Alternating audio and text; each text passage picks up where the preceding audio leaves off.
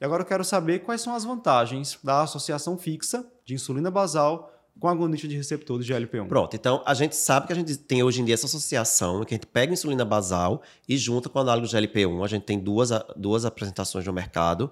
Né? A gente tem a Deglira, que é a insulina degludeca, que a gente falou, com a liraglutida, certo. que é esse análogo de GLP-1 aí famoso, não conhece.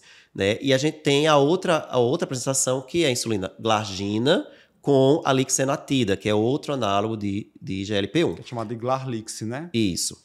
É, e ambas podem ser usadas nesse contexto em que eu preciso controlar a insulina pós-prandial e eu já estou com a basal ok. Tá? Então, é quase um substituto da insulina prandial. Com as vantagens de dar menos hipoglicemia e menos ganho de peso. E o paciente, provavelmente porque o paciente, no final das contas, vai ficar com uma quantidade, uma dose de insulina basal menor. Você consegue controlá-lo com menos insulina. Então ele vai ganhar menos peso, vai ter menos hipoglicemia. Certo? Fora que ele vai aplicar uma vez ao dia. Ali não vai ter a aplicação da Sim. insulina é, prandial, né? Uma ou, ou, três vezes ao dia. E vai estar utilizando, no caso do Deglira, a liraglutida, que demonstrou reduzir desfechos cardiovasculares. Isso, ainda tem isso. Exatamente. Em pacientes de alto risco, em pacientes com evento prévio, né? Com doença cardio cardiovascular estabelecida. Isso, aí só ah, vale a pena dar um exemplo, né? Pessoal Sim. entender. Né? A gente, porque, a, por exemplo, dá o um exemplo da, da deglira. Então a gente tem ali a, a enzima degludeca e tem a liraglutida. Eu resolvi que eu vou começar.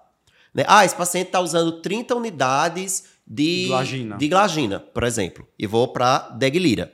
Né? Na hora de começar, você vai parar a glagina e não vai começar 30 unidades, não é um para um. Né? Você vai começar 16. Certo. É esse número aí, fixa o número. Começa 16 unidades. 16 unidades é 16 unidades da degludeca. Então você tem degludeca e lira. Quando eu falo 16 unidades, eu estou falando da insulina.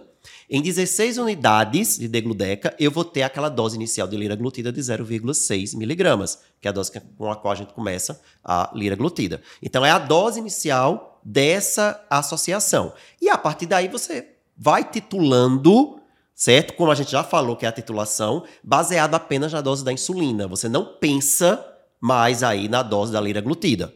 Você vai titular com qualquer outra insulina esse paciente. Então, certo. Então começa com 16 e faz a titulação de acordo com a, o que a gente já sabe que é a titulação para insulina. Perfeito. Somente a dose máxima do Idaglira, que são 50 unidades, é baseada na liraglutida. Isso, que isso. equivale a 1,8 miligramas liraglutida por dia. Isso. Então, no, no, o paciente não vai passar de 1,8 aí, né, com a, com a, a dose porque vai até 50, né? A gente tem como ele passar dessa dose de 1,8. Reforçando, pode estar com 50 unidades de insulina glargina inicialmente, vai reduzir para 16 de Deglira. Isso, isso. isso muita gente tem medo dúvida, disso, é... né? Aí eu vou descompensar o paciente, meu Deus. Vai, assim, vai ter sim, inicialmente, uma elevação de glicemia, a gente tem que informar isso ao paciente, mas depois ele consegue ficar bem compensado com uma Isso. dose muito menor de insulina. É algo transitório, não se preocupe, porque ele já teve muito pior do que isso aí com a glicose dele. Inclusive, ele pode ter passado a glicemia, às vezes tá com a glicemia alta, não sabe nem que tem diabetes, aí depois a gente fica com medo porque ele vai ficar alguns dias em hiperglicemia. Não precisa ter esse medo, não. Excelente, Eric.